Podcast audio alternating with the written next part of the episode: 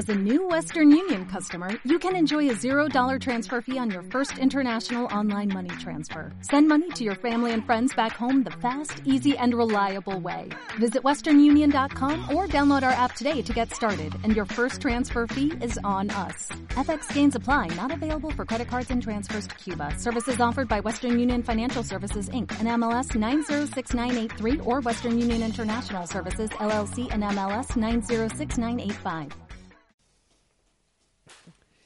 Abran sus Biblias en Filipenses capítulo 1. Hoy vamos a continuar estudiando la oración de Pablo por los filipenses en los versículos del 9 al 11. ¿Listo, Manu?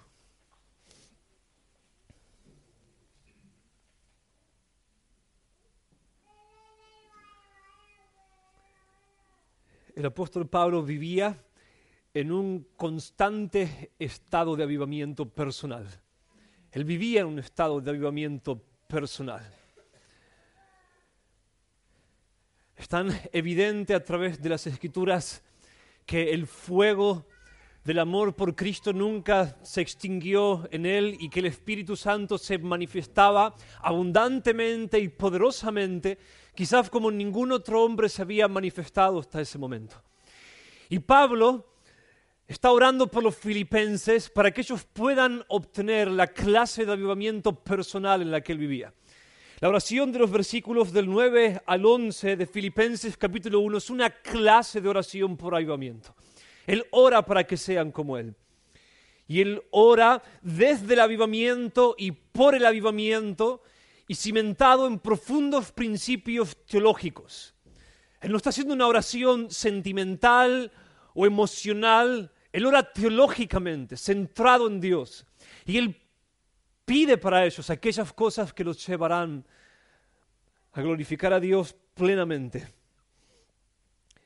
Vamos a orar para que el Espíritu Santo nos conceda poder captar el avivamiento, el fuego que hay en esta oración y para entender más profundamente los principios teológicos que tenemos acá y hacer de esta oración nuestra propia oración, con la esperanza de que Dios nos haga así de que Dios le responda pronto. Señor nuestro, Señor nuestro, me agito, Señor, al acercarme a esta oración. Me tensiono, me lleno de adrenalina al abrir tu palabra y te pedimos juntos que nos enseñes a orar y que nos enseñes cuál es la esencia de la verdadera espiritualidad contenida en esta oración. Capacitanos así, Señor, para ser en medio de esta generación oscura, maligna, cruel y perversa, como estrellas resplandecientes que como un espejo proyectan tu imagen y tu gloria a otros y te muestran como el tesoro mejor. Que así sea, Señor. Espíritu Santo, vení sobre nosotros y háblanos, porque te lo pedimos en el nombre de Jesús. Amén.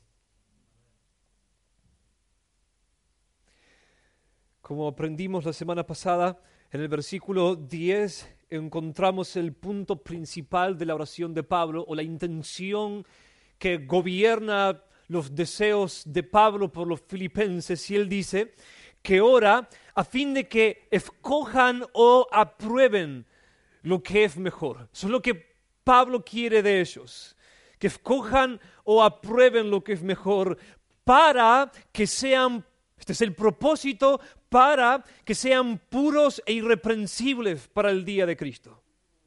Esto es llenos de frutos de justicia, que solo es posible por medio de Jesucristo, para el gran propósito final del universo, para gloria y alabanza de Dios. Es posible que un cristiano llegue al final de su carrera, que persevere hasta el fin y no se ha hallado puro e irreprensible en el día del juicio final delante del tribunal de Cristo, si es posible. Por eso Pablo ora para que ellos aprueben lo que es mejor, porque es posible ser cristiano y no aprobar lo que es mejor. Pablo concibe la vida cristiana como una carrera, como una carrera de la fe, y debemos correr de tal manera que subamos al podio, que seamos hallados puros e irreprensibles, sin vergüenza, sin culpa, sin reclamos, sin que el Señor nos diga, tenía otro plan para tu vida, pero no quisiste correr lo suficientemente rápido. No todos suben al podio, no todos los que son salvos lo hacen, y Pablo quiere que la iglesia en Filipos lo haga, que todos lo hagan. Y entonces en el versículo 9 él dice, esto pido oración, que su amor abunde aún más y más en conocimiento verdadero y todo discernimiento, que su amor abunde. Hay grados de amor, de conocimiento verdadero, de todo discernimiento, que nos llevan a grados de aprobación delante de Dios. Hay diversos caminos y sendas por las que nosotros podemos andar. Hay mil caminos por los que podemos andar. Y Él quiere que el amor que estaba en ellos abunde, que se desarrolle, a fin de que corran de tal manera que cuando en el día del juicio final el amor de ellos sea examinado conforme al conocimiento verdadero y el discernimiento verdadero, ellos sean hallados irreprensibles. Irreprensibles. Nada más ni nada menos que irreprensibles delante del Señor. Ese es el celo del apóstol Pablo por ellos. Y ese es también mi celo por ustedes. No todos los cristianos corren igual, no todos corren de tal manera que van a ser hallados puros e irreprensibles en el día de Cristo. Jesús lo dijo así en Mateo capítulo 3 en el versículo 8, hablando acerca, acá tenemos la parábola del sembrador, cuatro tipos de tierras, un terreno no dio fruto para nada, otros dos terrenos dieron fruto parcial, pero Siete clase de tierra, cuando vino la persecución, dejó de dar fruto y la otra se ahogó, se volvió infructífera, dejó de abundar y de desarrollarse. Cuando simplemente vino la tentación y todo lo demás, pero el cuarto terreno, la buena tierra, dio fruto, dio buen fruto. Estos son los que perseveran hasta el fin. Estos son los verdaderamente salvos. Pero de ellos dice Jesús, Una parte de la palabra cayó en buena tierra y dio fruto, algunas semillas a ciento por uno, otras a sesenta y otras a treinta. No todos los cristianos fructifican igual. Pero Pablo quiere que la iglesia en Filipos, y es lo que yo anhelo por ustedes, mis amados, den fruto al ciento por uno. Quizás no todos lo hagan, pero clamo que mi predicación sea un medio por el cual ustedes vean que vale la pena correr la mejor carrera que podríamos correr, lo cual implica, según las palabras de Hebreos capítulo 12, no solamente despojarnos del pecado, sino de todo peso que nos hace lentos a la hora de correr la carrera de la fe. Cosas lícitas, incluso las que hemos de renunciar, porque hay otras más excelentes por las que vivir vale la pena porque en Mateo capítulo 5, versículo 19, Jesús dijo, cualquiera pues que anule uno solo de estos mis mandamientos, aún de los más pequeños, y así enseña a otros, será llamado muy pequeño en el reino de los cielos. Pero cualquiera que los guarde y los enseñe, éste será llamado grande en el reino de los cielos. De entre nosotros, yo no sé cómo será esto, pero algunos serán llamados muy pequeños y otros serán llamados grandes, de acuerdo a con qué diligencia observaron los mandamientos del Señor. Y puede que algunos por alguna extraña razón piensen que no es importante, pero sí es importante. no se trata solamente de entrar, se trata de entrar con gloria, con honra, de no ser salvos, como Pablo dice en 1 Corintios 3, 15, así como por fuego, mientras todo lo que edificamos con madera, heno y hojarasca perece ante el desaprobado de nuestro Salvador. Pablo quería que la iglesia en Filipos edifique con plata, oro y piedras preciosas. Esta es una oración por avivamiento porque esto es la chispa del avivamiento. Pablo no quiere cristianos relajados. No quiere cristianos conformistas. Él ora que abunden más y más en amor y en todo conocimiento y en ciencia y en discernimiento. Pablo dice, no hay lugar para eso. No pueden estar relajados, nunca van a crecer lo suficiente. Hasta el fin, hasta que la muerte acabe con nuestra carrera, estamos en carrera.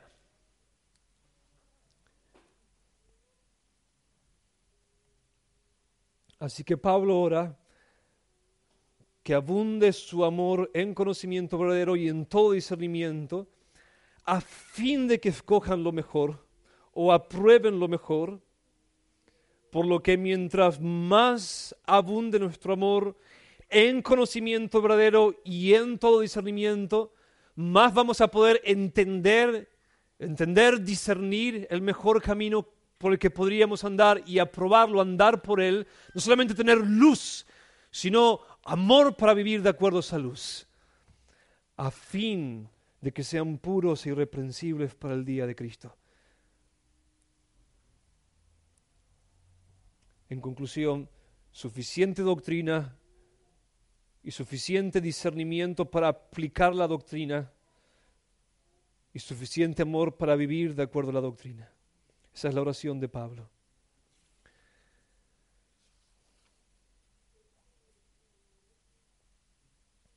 Ahora hay mil vidas que nosotros podríamos vivir.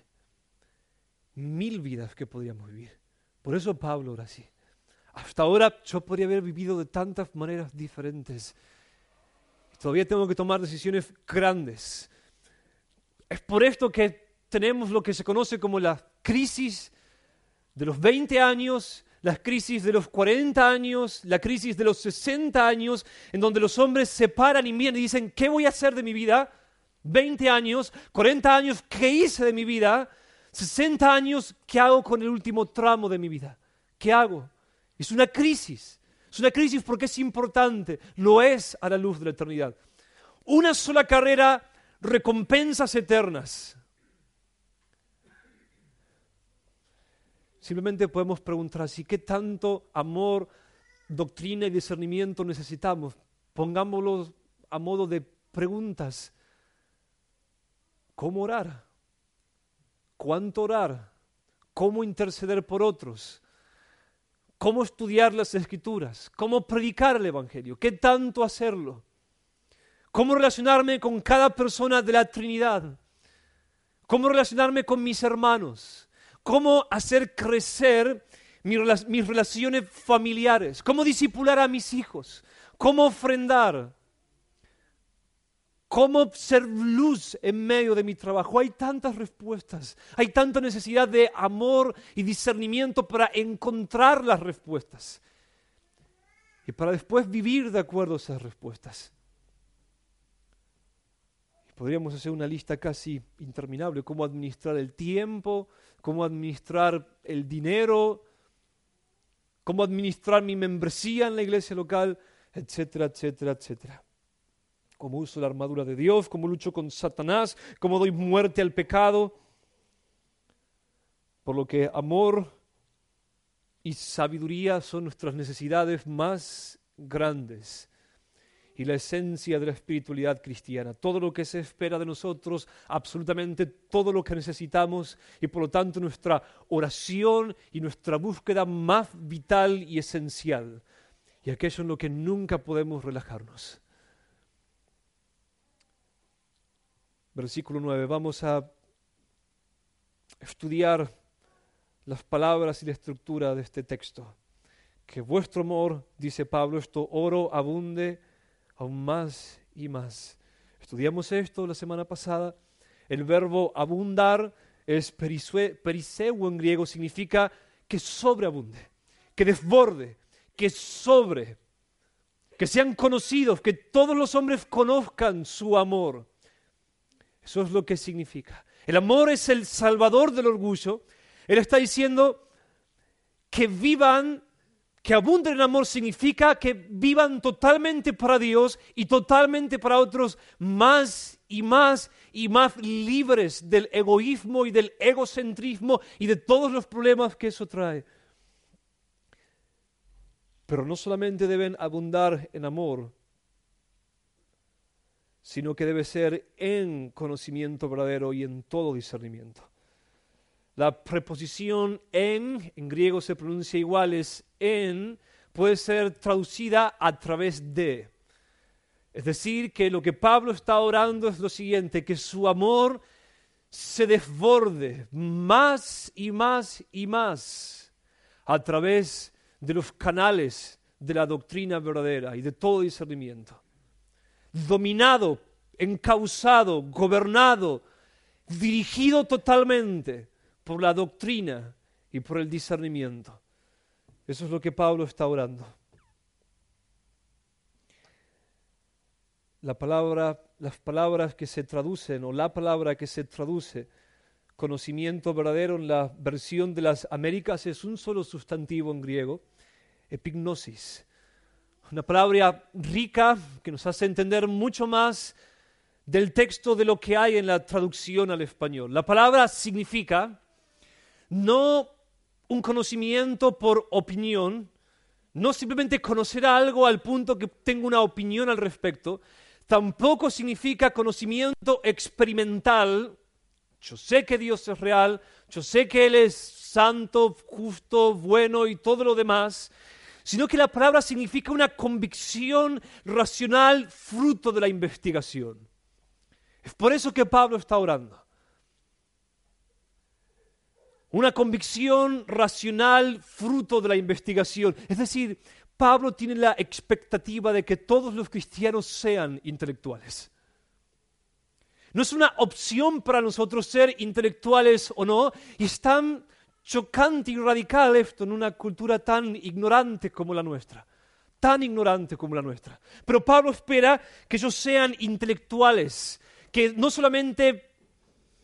Pablo espera que una iglesia que no le conoce entienda la carta a los romanos, que todos en la iglesia lo entiendan. No solamente le enviaba la carta a los romanos a los pastores, la enviaba a la iglesia. Y él esperaba que ellos tengan suficiente sintaxis y gramática como para entender la carta y aplicarla a ellos. Es por eso que Pablo ora. Nada menos que eso significa amar a Dios con toda la mente. Nada menos que eso. Es una orden ser intelectuales, no es una opción, es una orden. Nuestra mente se dio para desarrollarse tanto como sea posible. Así que él ora de esa manera, que entienda la doctrina, que la dominen, que la puedan defender, que la puedan explicar, que la puedan preservar, que la puedan difundir, que la puedan escribir. Es por eso que Pablo está orando. Y ora también por discernimiento, todo discernimiento, que su amor abunde aún más y más en epignosis y el sustantivo es aistesis, significa discernimiento moral que no solamente entiendan la doctrina, sino que la sepan aplicar a ustedes, que entiendan las implicaciones morales de la doctrina. Acá tenemos el concepto de proverbios de sabiduría, que significa nada más ni nada menos que entender la doctrina en general y saber cómo la doctrina se aplica a todas las situaciones particulares de la vida. Eso es ser sabio. Conocer doctrina sin saber cómo vivir de acuerdo a esa doctrina, cómo bajarla al corazón y la práctica y todas las áreas de la vida, no es ser sabios y tener cierta moralidad e intuición moral sin un correcto manejo de la doctrina tampoco es ser sabios. Pablo está orando para que sean sabios, que su amor sea sabio, que sea dirigido, gobernado por la sabiduría. Y hermanos, no es cierto que todos nuestros problemas, todos los problemas de nuestra vida y todas nuestras miserias y todos nuestros fracasos tienen que ver con nuestra falta de amor y de sabiduría bíblica. No es cierto que es así. Y no es cierto que tendemos, que cedemos en diversos grados y sufrimos la tensión y la tentación de vivir solo en la esfera de la razón o solo en la esfera del amor. Pablo tenía miedo al amor sin sabiduría y él también tiene miedo a la sabiduría sin amor. Él ora para que su amor crezca, pero es en vano si crece sin sabiduría. Como hoy espero demostrar a ustedes. Ahora, Acá tenemos el verdadero perfil de la espiritualidad cristiana. Amor y sabiduría, sentimientos profundos, sensibilidad, entrañas que se conmueven fácilmente, lágrimas, unir nuestra vida a otros, vulnerabilidad y un alto vuelo racional de acuerdo a los dones y posibilidades que cada uno de nosotros tiene. Pensamiento profundo. Ahora a nivel secular tenemos dos fracciones que se han infiltrado en la iglesia. Por un lado tenemos personas que dicen, no debemos ser racionales, debemos ser más bien intuitivos, dicen ellos. La vida es por intuición, no se planifica. No debemos estar simplemente analizándolo todo y sacando conclusiones y revisando una y otra vez las cosas. Más bien debemos decidir de acuerdo al momento y vivir de acuerdo al momento. Ellos dicen si nosotros simplemente estamos pensando y pensando y pensando, nos vamos a volver personas frías y calculadoras que no aman, que están pensando que van a ganar o que van a perder en todo lo que hacen y vamos a ser miserables e inútiles. Debemos amar, debemos vivir el momento, debemos dar lugar a los sentimientos. Eso es lo que muchos y la mayoría dicen hacia afuera. Hacer lo que sentimos, no hay que pensar demasiado. Hay solamente una vida y es corta. Y por otro lado tenemos el extremo estoico, que no es del todo popular en nuestra cultura, pero hay varios acá de ustedes que vienen de esa filosofía. Los estoicos decían exactamente todo lo contrario. Si damos lugar a los sentimientos, si nos atamos a otras personas, si nos dejamos afectar por las circunstancias, nuestra felicidad va a cambiar tanto como las circunstancias y las personas pero lo cual debemos vivir solo en la esfera de la razón y hacer lo que hay que hacer y nada más. En la iglesia esto se ve así. Tenemos por un lado un extremo sentimentalista y por otro lado tenemos un extremo intelectualista. Tenemos personas que solamente dicen, y conozco tantos de ellos, y están tristes, tan tristes, solamente hay que amar. Ellos dicen, queremos conocer a Jesús, no nos importa la doctrina, lo cual es la cosa más ilógica que se puede decir, porque la doctrina es el estudio de los, la persona de Dios y todo lo demás, pero ellos dicen solamente Jesús y no la doctrina, somos anti-escuela, anti todo. Solamente hay una vida y hay que amar y ya conocemos suficiente del Evangelio. El Evangelio es simple para los niños, así que vayamos y prediquemos el Evangelio, hagamos buenas obras. No hay tiempo para encerrarnos y discutir sobre palabras y todo tipo de cosas y debates. Eso es lo que muchos dicen. Y por otro lado, en el otro extremo tenemos otros que se ven como cirujanos estudiando un cuerpo muerto, acercándose a la palabra de Dios, pero no acercándose a Dios mayormente. Y tan preocupados por defender las esquinas y los bordes secundarios de la doctrina bíblica, que se encierran en sus búnkers, se alejan de la cultura, se separan tanto, se vuelven tan académicos y tan preocupados por profundizar y profundizar y profundizar más que pierden de vista al carpintero de Galilea, que hablaba con parábolas y con sencillez y que recibía a los niños y que tenía amistad con hombres y mujeres y que era un hombre del pueblo, una figura pública que repartía misericordia por todas partes. Y esta es una tentación tan grande. Es una tentación tan grande para nosotros. Muchos se preguntan en medio de todo esto, ¿quiénes son los cristianos verdaderos? Aquellos que andan haciendo buenas obras y preocupados por la justicia social, o aquellos que tienen series, escuchen, esto es real, series sobre la verdad en cuanto a la circuncisión. Una serie de predicaciones en cuanto a la verdad de la circuncisión.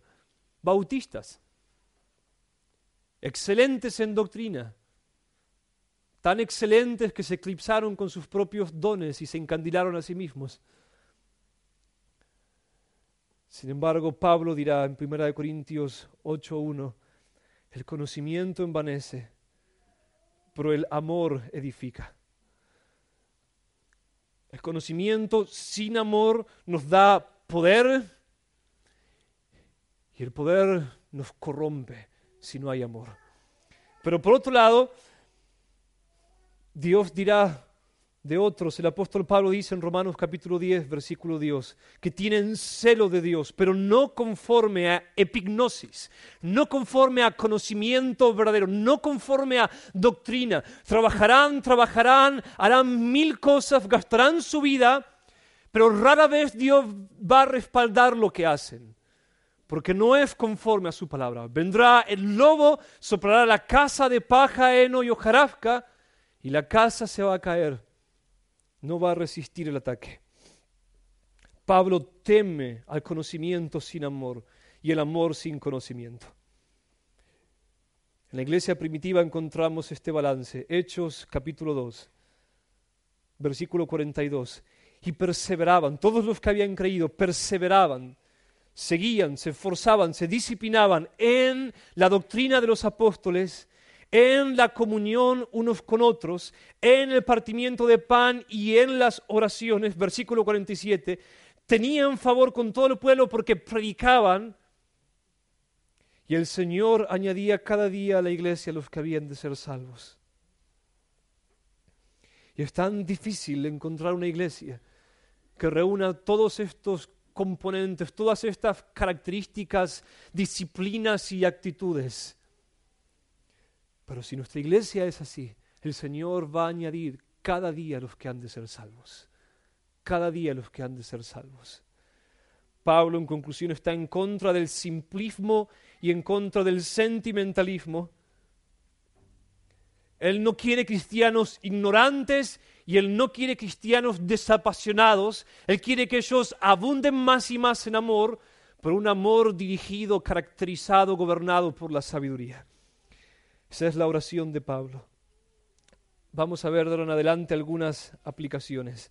Esto es lo que nosotros necesitamos. Vamos a entender mejor de qué se tratan las aplicaciones. En primer lugar, Pablo ora para que ellos crezcan en amor, en sabiduría. Y si Pablo ora, nosotros debemos orar, lo que significa no podemos volvernos sabios aparte del auxilio de Dios. La sabiduría es un don de Dios, no es algo que nosotros conseguimos con nuestro esfuerzo, no es una labor meramente intelectual. En 1 Corintios 2.14 Pablo dice el hombre natural no conoce las cosas que son del Espíritu de Dios porque se han de discernir espiritualmente.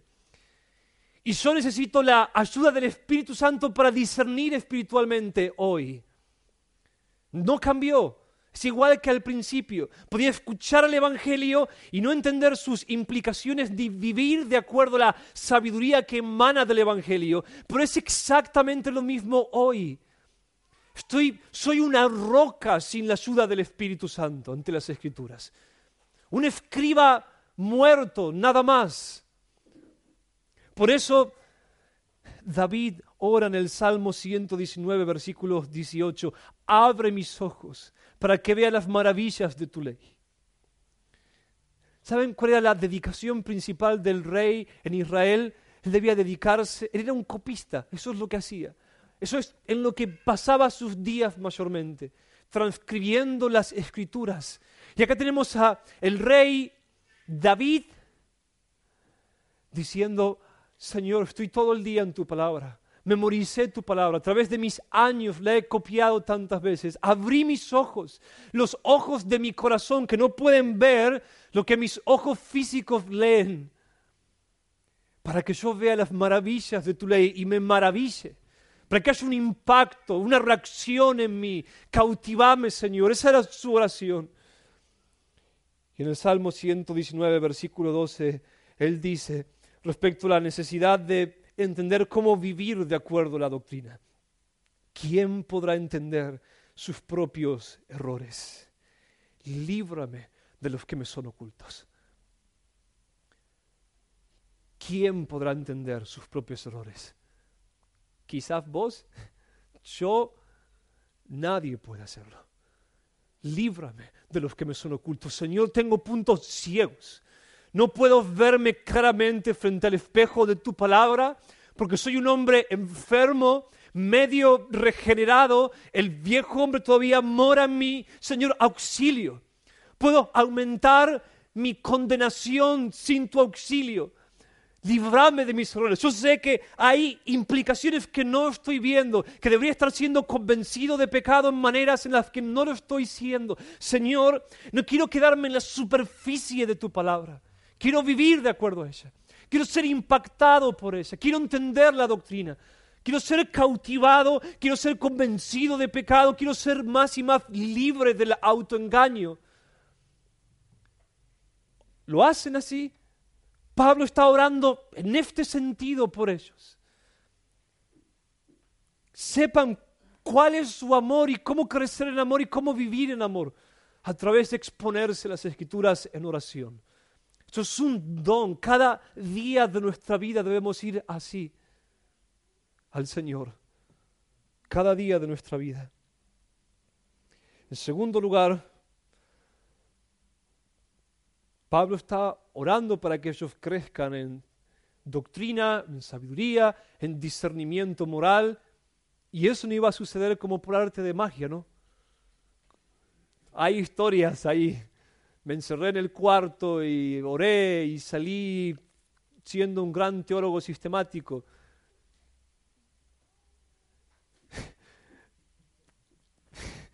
No va a suceder así. Tenemos que estudiar. Pablo está orando para que estudien. Señor, haceme sabio y voy a la fuente. Me siento a los pies del maestro y digo, Señor, enséñame, háblame, abrí mis ojos, cautivame, transformame, haceme distinto.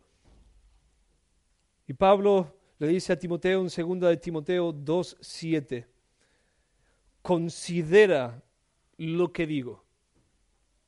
Una carta llena de doctrina instrucción, y él le dice en medio de esa carta, considera lo que digo. Y el Señor te dará entendimiento en todo. ¿Ven el balance? Considera lo que digo, estudia sintaxis, gramática, lógica, concentración, materia gris, y el Señor va a hacer que lo entiendas todo. No lo va a hacer aparte de tu esfuerzo. Lo va a hacer como recompensa por tu esfuerzo, como una respuesta a tu oración y tu disciplina. Entonces, en segundo lugar, disciplina en el estudio. Ser sabios demanda tiempo. Debemos estudiar. Debemos sentarnos a considerar Miren, tantos han apoyado la escalera en la pared equivocada y han llegado al final de esa escalera o quizás a los 40 o a los 60 y dicen, la apoyé sobre la escalera equivocada. Y ya pasaron 40 años, pasaron 60 años, o estoy delante del mismo Cristo y todo por no detenerse a estudiar suficiente los planos Escuchen, hermanos, hacer cosas buenas no es equivalente a hacer la voluntad del Señor.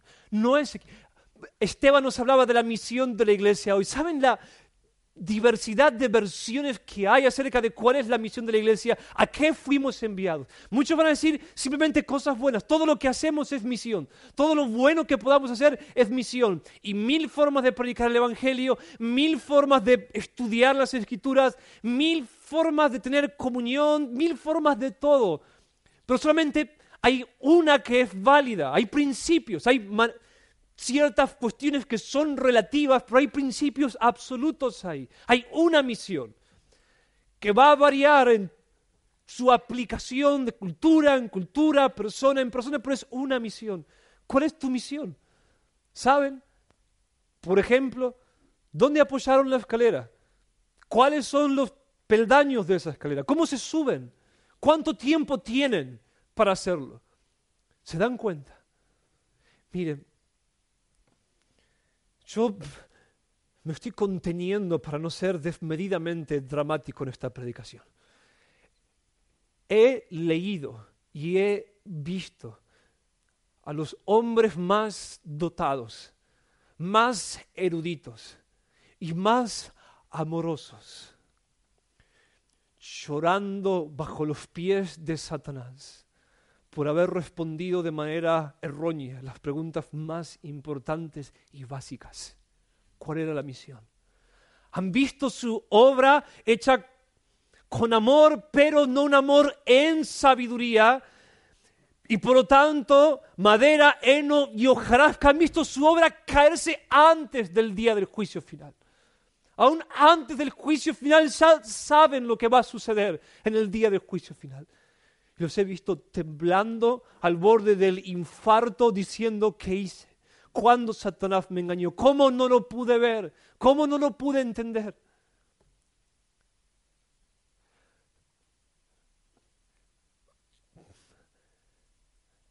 Más o menos a mis 20 años tuve una crisis en donde dije, ¿qué tal con mi iglesia? La iglesia en la que yo estaba. ¿Se enseña bien? ¿Se enseña mal? Qué de la historia de la iglesia, empecé a hacer preguntas que definían mi futuro. Y entré en una crisis y gasté casi todos mis ahorros en libros de historia. Y cuando empecé a leer la historia, la primera impresión por impacto que obtuve fue, ¿cómo puede ser posible? Que hombres tan santos hayan sido tan hijos de su época. ¿Cómo puede ser que Satanás encontró una manera de tumbarlos a casi todos. Y que los mismos que edificaron destruyeron después. Los mismos que edificaron destruyeron lo que edificaron y destruyeron a otros. Es increíble. Los fundamentalistas que se reaccionaron ante el liberalismo y todo lo demás y dijeron, no, la palabra de Dios es inefable, es infalible, es inerrante, suficiente. Y dijeron, vamos a retirarnos de las universidades, vamos a salir de las calles, vamos a estudiar y estudiar y estudiar. Dejaron de ser luz ahí afuera y después de un poco de tiempo murieron. Murieron. ¿Somos nosotros exentos de eso? Hay gente a la que le encanta hacer moños usando la soberanía de Dios. Todo va a terminar bien. Todo lo pintan, lo firman de rosa al final. Mi historia no va a ser así, la historia de nuestra iglesia no va a ser así. ¿Por qué? ¿Somos mejores que los demás? Por supuesto que no. Me aferro, me aferro estudio sus errores, sus aciertos, la doctrina, horas y horas y horas y horas y horas para preservar. No saben los tormentos y las mentiras y las nubes y el trabajo de los espíritus engañadores mientras lo hago. No hay nada más importante. Si Él roba la palabra, si nos quita las tablas de la ley, estamos perdidos.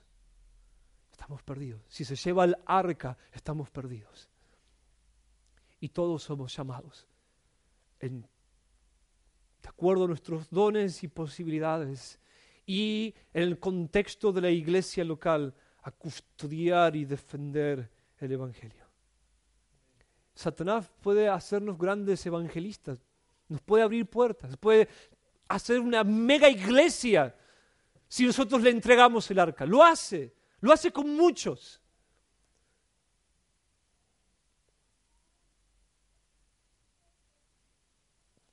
Así es como nació esta iglesia, junto con Esteban, en nuestra crisis, estudiando. Así nació Familia de la Gracia.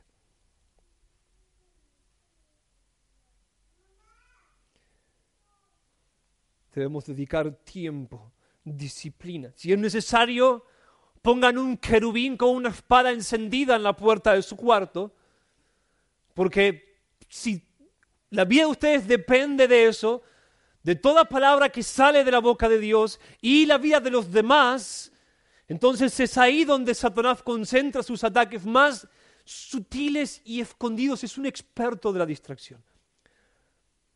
Miren, podemos comprobar la existencia de Satanás solamente al darnos cuenta de lo sobrenatural que es la distracción cuando nos dedicamos a la oración y la meditación y al terror que nos invade cuando queremos predicar. No es normal, ¿no? No vivís así. Te pasa solo en esos momentos. Sobrenatural. Es una lucha, una gran lucha, la lucha más fiera de todas, de hecho. Y muchos han perdido en esa batalla, han sido inconstantes en su estudio, han quedado en la niñez y Satanás que ataca y mata cómo no con una guadaña. Pero él mata, ¿no? Pero no lo hace con una guadaña, lo hace con ideas, con ideas que provienen de alguien que se disfraza de ángel de luz. Así es como lo hace. Hay una ilustración, algunos de ustedes ya me escucharon decir esto en privado, yo no vi estas películas, me vi partes nada más, no son recomendables, por sus escenas que no sé, contaminantes, hay muchas escenas contaminantes, así que no las miren, pero alguien me contó que en la película Matrix, ustedes saben, hay gente conectada a una máquina que crea una realidad virtual y ellos piensan que eso es la realidad, y entonces en un momento alguien se desconecta de la máquina, despierta de la realidad virtual y piensa, todo fue un engaño, ahora es que yo estoy viviendo la realidad, pero en la película en realidad está conectado a otra Matrix que lo hace creer que despertó de la realidad, pero no despertó de la realidad. Hay miles de cristianos así. Miles de cristianos así. De verdad que hay miles de cristianos así. Y mientras más precisa es la doctrina, peor es el engaño. Más profundo, más hondo, más difícil. ¿Saben? Hoy vengo como un hombre asustado, atormentado ante ustedes a decirles, no entienden cuán profundo es esto que Pablo está diciendo acá. Otra vez vi a los hombres más grandes llorando, atormentados, perdiéndolo prácticamente todo, cometiendo grandes errores, porque Satanás los hizo entrar en una matrix sin que se dieran cuenta. Una falsa espiritualidad. Y una pequeña desviación hoy al principio del camino termina siendo una gran desviación al final del camino. Algunos de ustedes están en la Matrix. Una espiritualidad falsa que los está haciendo vivir el legalismo, el liberalismo, en una mezcla de las dos cosas. Y al final, yo no quiero verlos avergonzarse y alejándose del Señor. Quiero limpiarlos, quiero despertarlos, quiero librarlos, para que cuando lleguen ante Él hayan vivido en luz.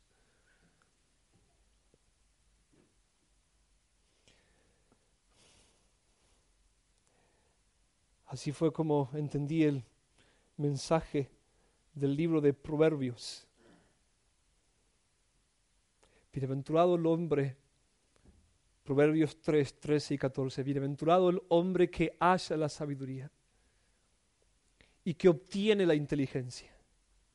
Bienaventurado, feliz, porque su ganancia es mejor que la ganancia de la plata y sus frutos, lo que logra hacer con esa sabiduría, más que el oro fino, más preciosa es que las piedras preciosas todo lo que puedes desear, no se puede comprar a ella, todo lo que puedes desear. Capítulo 4, versículos 5 al 9. Adquiere sabiduría, adquiere inteligencia. No te olvides ni te apartes de las razones de mi boca. No la dejes y ella te guardará. Ámala y te conservará. Sabiduría ante todo, adquiere sabiduría y sobre todas tus posesiones adquiere inteligencia. Engrandécela y esa te engrandecerá. Esa te honrará cuando tú la hayas abrazado. Adorno de gracia dará tu cabeza. Corona de, corona de hermosura te entregará. Las personas más importantes del mundo, más ricas, que son como árboles que pueden en sus ramas anidar a las aves de los cielos que pueden cambiar el curso del mundo, de naciones, la eternidad de los hombres, que pueden hacer la diferencia, son las personas sabias, que cuando hablan, Dios habla. Cuando hablan, la potencia de su luz es tal que las tinieblas no le pueden resistir y retroceden. Y sus palabras son verdad y son vida. Debemos estudiar, pónganlo así, por amor a los hombres. No tenemos nada para ellos si no tenemos sabiduría. No tenemos nada para ellos. Por amor debo estudiar para ofrecer lo único que el mundo necesita y yo no tengo a menos que estudie. Dios, el conocimiento de Dios, debo traerlos a ellos a través de la predicación. Debo transportar sus conciencias a la realidad de Dios. Debo saber elevar sus pensamientos y sus afectos y cautivarlos con las escrituras y llevarlos a los pies de la cruz donde contemplen la gloria de Dios y se autentifiquen su corazón. Y digan, nunca escuchamos a nadie hablar de un Dios así. No puede ser fruto de la invención, Él es real. En cierta oportunidad alguien llamó al hermano Paul, le dijo, quiero ser misionero, lleno de entusiasmo, donde quiera, voy. Y Paul le dijo, bueno, una charla telefónica, explícame qué sabes acerca de los atributos de Dios. Dame definiciones concretas. Y el hombre, bueno, puedo estudiar, puedo servir en lo que me den para hacer, él le dijo, nadie te necesita allá afuera, nadie. Lo que necesitan las naciones es a Dios. Si no puedes darle a Dios, si no conoces a Dios, sos inútil. Hermanos, ¿qué puede ser más triste que un cristiano que posee el agua de vida, que tiene el mensaje que Dios prometió respaldar con poder irresistible y derribar toda altivez que se levante contra el conocimiento de Cristo Jesús y tumbar cualquier muro satánico que impida que la luz del Evangelio resplandezca en el corazón de los hombres y se salven. ¿Qué puede ser más triste que ver a un embajador del reino de Dios con los pocos que hay? Que no sepa compartir el mensaje del cual depende la vida de todos los demás. El cielo llora, hermanos, al ver algo así. Todo el cielo llora cuando te paras delante de un pecador y no podés impresionarlo. Y no podés hacerlo. Todo el cielo llora. No tenemos nada. Solo palabras, términos, conceptos, definiciones inflamadas por amor, predicadas en fuego puro de amor entrañable, que Dios prometió respaldar. Vencemos hablando, esa es nuestra arma. Somos un ejército que habla y Dios manifiesta su poder cuando decimos la verdad en el Espíritu Santo. Si la iglesia en Filipos debía dedicarse a la defensa y confirmación del Evangelio y así predicar sin intimidarse ante los que se oponen, combatir por el Evangelio y ser como estrellas en la noche. Ellos debían crecer en doctrina y en discernimiento. en Isaías capítulo 50, versículo 4. El Señor Jesús habla de cómo el Padre lo discipulaba y cómo día tras día él iba ante el Padre para aprender a hablar.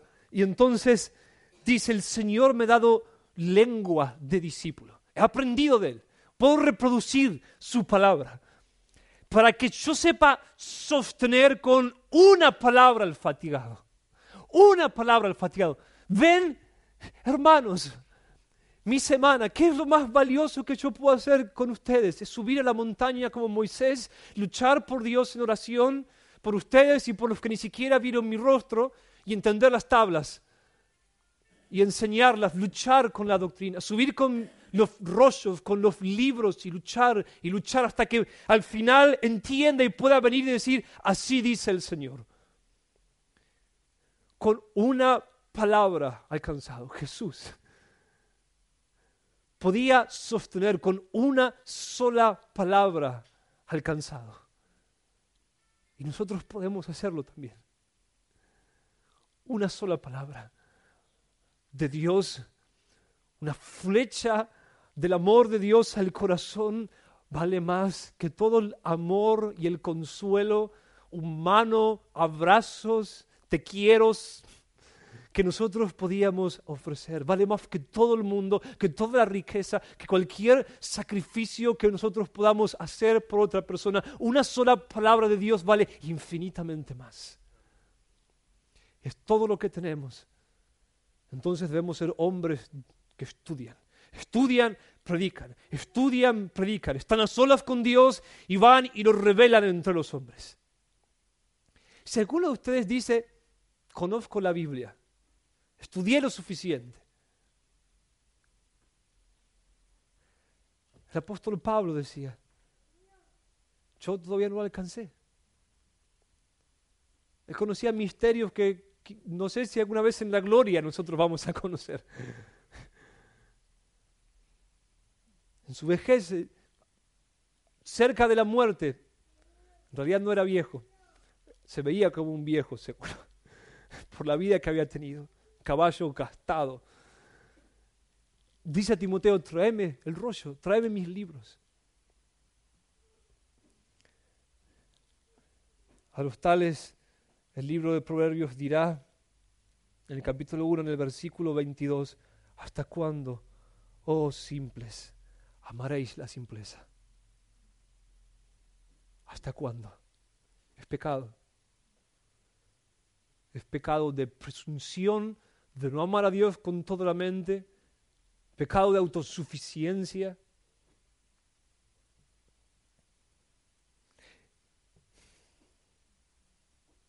Dios puso el obstáculo de la sintaxis del estudio de palabras para probar nuestro amor. ¿Quieren escucharme? Hay un trabajo que hacer.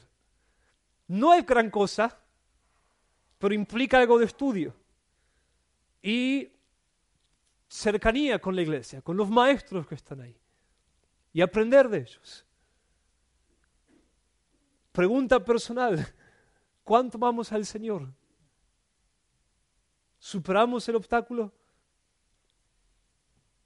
Y si alguien simplemente dice, yo nunca voy a poder aprender, quizás alguien pueda decir eso. Pero sería un caso demasiado, demasiado particular. Y lo menciono porque quizás alguien se sienta así, de verdad es así, pero no es en general. Si alguien dice, yo no puedo, simplemente voy a limitarme a escuchar la voz de Dios, pero siempre a través de otros, y nunca de manera directa, yendo a su palabra, no lo entiendo. Si amas al Señor, ¿no crees ser capaz de entenderlo vos mismo, de ir a Él y que Él te hable estando vos y Él solos? ¿No querés escuchar la voz del novio de manera directa, sin mediación?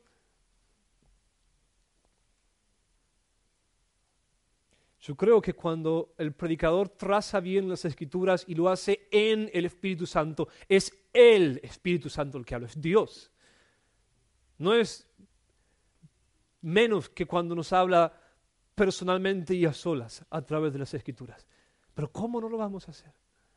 de manera directa con Él solos. Estudien.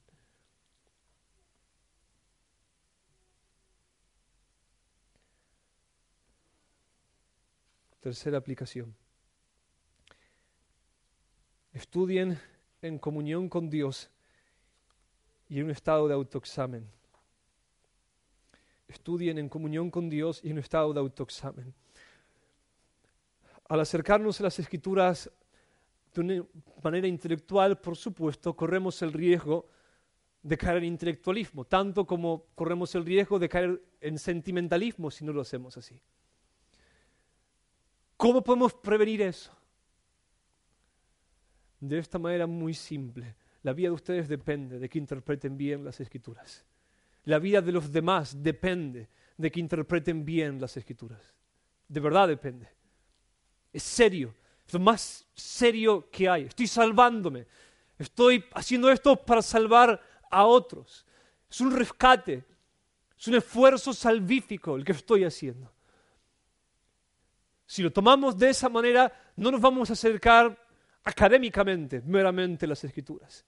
Y, en segundo lugar, en comunión con Él, sabiendo quién es Él. Son las palabras, las mismas palabras de aquel cuya majestad es tal que nadie puede verlo y vivir. Y sus palabras contienen toda su majestad y autoridad y santidad y todos sus atributos. Ni más ni menos. Estudio no acerca de Dios, me encuentro con Dios en mis estudios. Lo hago en comunión con Él, no lo hago aparte de Él. Acercarse a las escrituras, aparte de acercarse a Dios,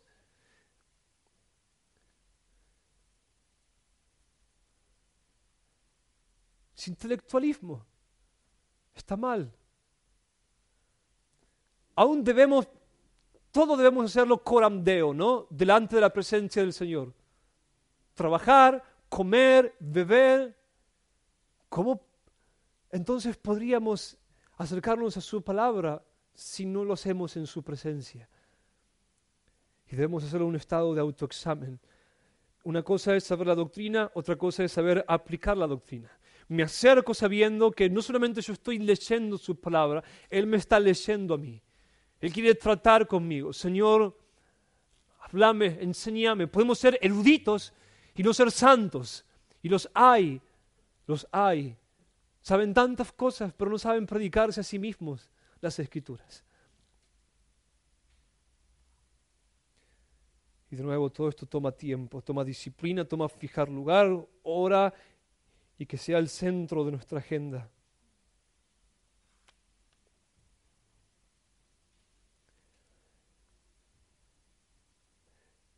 Estudien, en cuarto lugar, todo el consejo de Dios para ustedes. Todo el consejo de Dios para ustedes.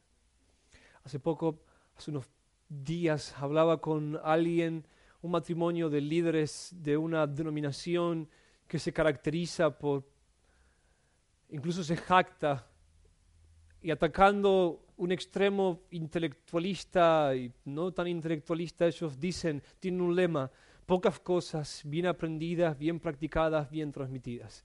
Eso es lo que dicen, pocas cosas. La gente no es capaz de aprender muchas cosas, que aprendan pocas cosas y las vivan y las sepan transmitir.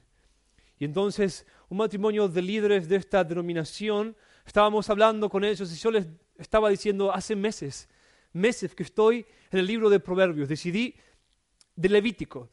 Decidí hacer un estudio del libro de Levítico porque hay tanto, tanto, tanta gloria, tanta riqueza ahí en ese libro. Que decidí esta vez detenerme meses ahí y vi la gloria de Dios como no la había visto antes. Podía predicar una serie de sermones de cada capítulo del libro de Levíticos. Y entonces es líderes, líderes, ejemplos de otros, que enseñan a otros. Dice como 10 años de cristiano tienen, otro tiene una vida casi de cristiano, y uno dijo, yo creo que leí Levíticos una sola vez en mi vida. Y otro dijo, bueno, leo un poco de Levíticos y después como tres salmos y después un poquito de Levíticos porque, hermanos, no es así. No son pocas cosas bien aprendidas, bien transmitidas, bien lo que sea, son muchas cosas. Hay algunas que son demasiado fundamentales, pero son muchas cosas. A Satanás le encanta la oscuridad. Él quiere mantenernos en oscuridad. Cuando nos mantiene en oscuridad, entonces Él trabaja en nuestra vida tanto, tanto.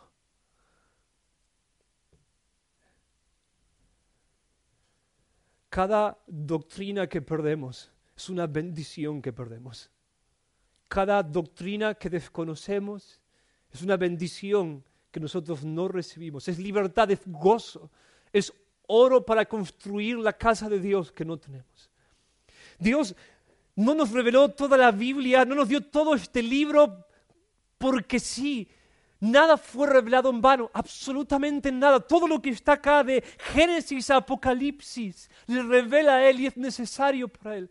No puedo entender el Nuevo Testamento si no entiendo el Antiguo Testamento, ni el Antiguo si no entiendo el Nuevo. Y cada libro es un capítulo de una misma historia, la gran historia de la redención. Y entonces Levítico es glorioso y Cristo está en todas partes ahí. Estudien todo el consejo de Dios. Ustedes fueron, este libro es un regalo para ustedes. Es un regalo para ustedes. Fue comprada en la cruz esta revelación. Y todo lo que tenemos en el Nuevo Testamento es lo que nos distingue del antiguo pacto. La gran promesa y característica del nuevo pacto es un conocimiento extraordinario de Dios como nunca lo hubo antes. ¿Qué hacen con este regalo? Cristianos tienen años y nunca leyeron la Biblia entera. Ni siquiera una sola vez. Es un regalo. ¿Qué hacen? No es en vano. No necesitamos otra cosa que este libro, pero no necesitamos menos que este libro.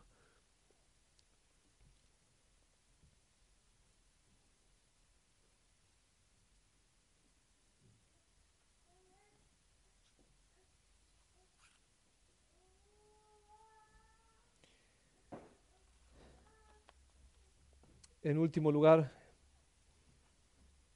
quinto y último lugar, volvamos a Filipenses 1.10.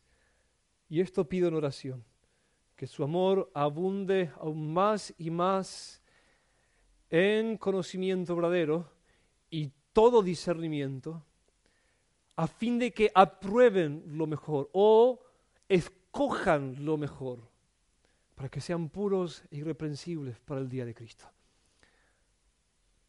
Estamos hablando acerca de avanzar, edificar con los mejores materiales posibles nuestra vida. Pero hay algunos entre ustedes que ni siquiera están edificando con los materiales que Dios ya les dio. Es decir, con la sabiduría que Dios ya les dio. Y yo les quiero decir lo siguiente. Dios no va a darles más luz de la que tienen si no están dispuestos a vivir de acuerdo a la luz que tienen. Y Dios no les va a dar poder para vivir de acuerdo a la luz que tienen, a menos que hoy se arrepientan de no vivir de acuerdo a la luz de Él. Eso es, hermanos, amar la tibieza es amar la hipocresía, amar la mediocridad. Dios me mostró un camino más excelente, pero me estoy conformando con lo que es meramente bueno y aceptable. Sé lo que Dios espera de mí, sé que hay más, que hay más, recibir luz, pero no estoy viviendo de acuerdo a esa luz. Estoy tomando demasiado tiempo para decidir qué hago. Y entonces comienza el autoengaño y entramos a cultivar fingimiento, primero con nosotros mismos, a escondernos de nuestra conciencia, a manipularla, y después lo comenzamos a hacer con los demás. Resuelvan hoy en arrepentimiento y fe, y fe, no conformarse con lo que es meramente bueno y aceptable cuando Dios les mostró un camino más excelente. Resuelvan hacer eso. Decídanlo. con celo de Dios y en la dependencia del Espíritu Santo. No voy a conformarme con lo que es bueno cuando Dios me mostró un camino más excelente. No voy a edificar con madera, heno y hojarasca cuando sé que hay oro, plata y piedras preciosas. Y eso no significa que mañana van a poder vivir de acuerdo a toda la luz que tienen. No significa eso, pero significa que esa brecha entre lo que ustedes saben que deben hacer y lo que viven va a cortarse más y más y más si deciden vivir de acuerdo a eso. Todo para el Señor, absolutamente todo para el Señor.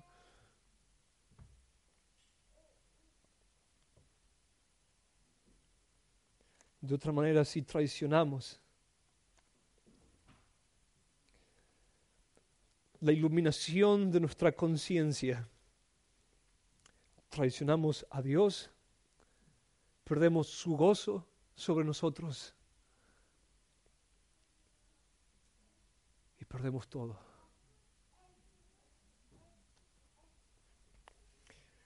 La próxima semana vamos a entender qué significa que todo esto debe conducirnos a hacer obras de justicia y gracias a Dios.